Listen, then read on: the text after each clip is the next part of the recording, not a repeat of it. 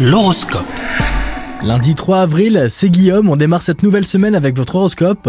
Les scorpions, en amour, vous n'êtes jamais satisfait et votre couple actuel en souffre. Aujourd'hui est l'occasion de discuter à deux, vous pourriez prendre conscience que le bonheur n'est qu'à portée de main. Alors un conseil, mettez le négatif de côté et profitez. Si vous êtes célibataire, l'heure n'est pas aux rencontres et cela tombe bien car vous souhaitez prendre du temps pour vous. Au travail, vous avez reçu une critique qui a entamé votre confiance en vous, mais surtout ne rentrez pas dans une confrontation stérile. Heureusement, tout va bien pour vous côté santé. Oubliez les petits tracas du quotidien et profitez de votre forme olympique pour faire de nouvelles choses. Cela fera également grand bien à votre santé mentale. Bonne journée à vous les scorpions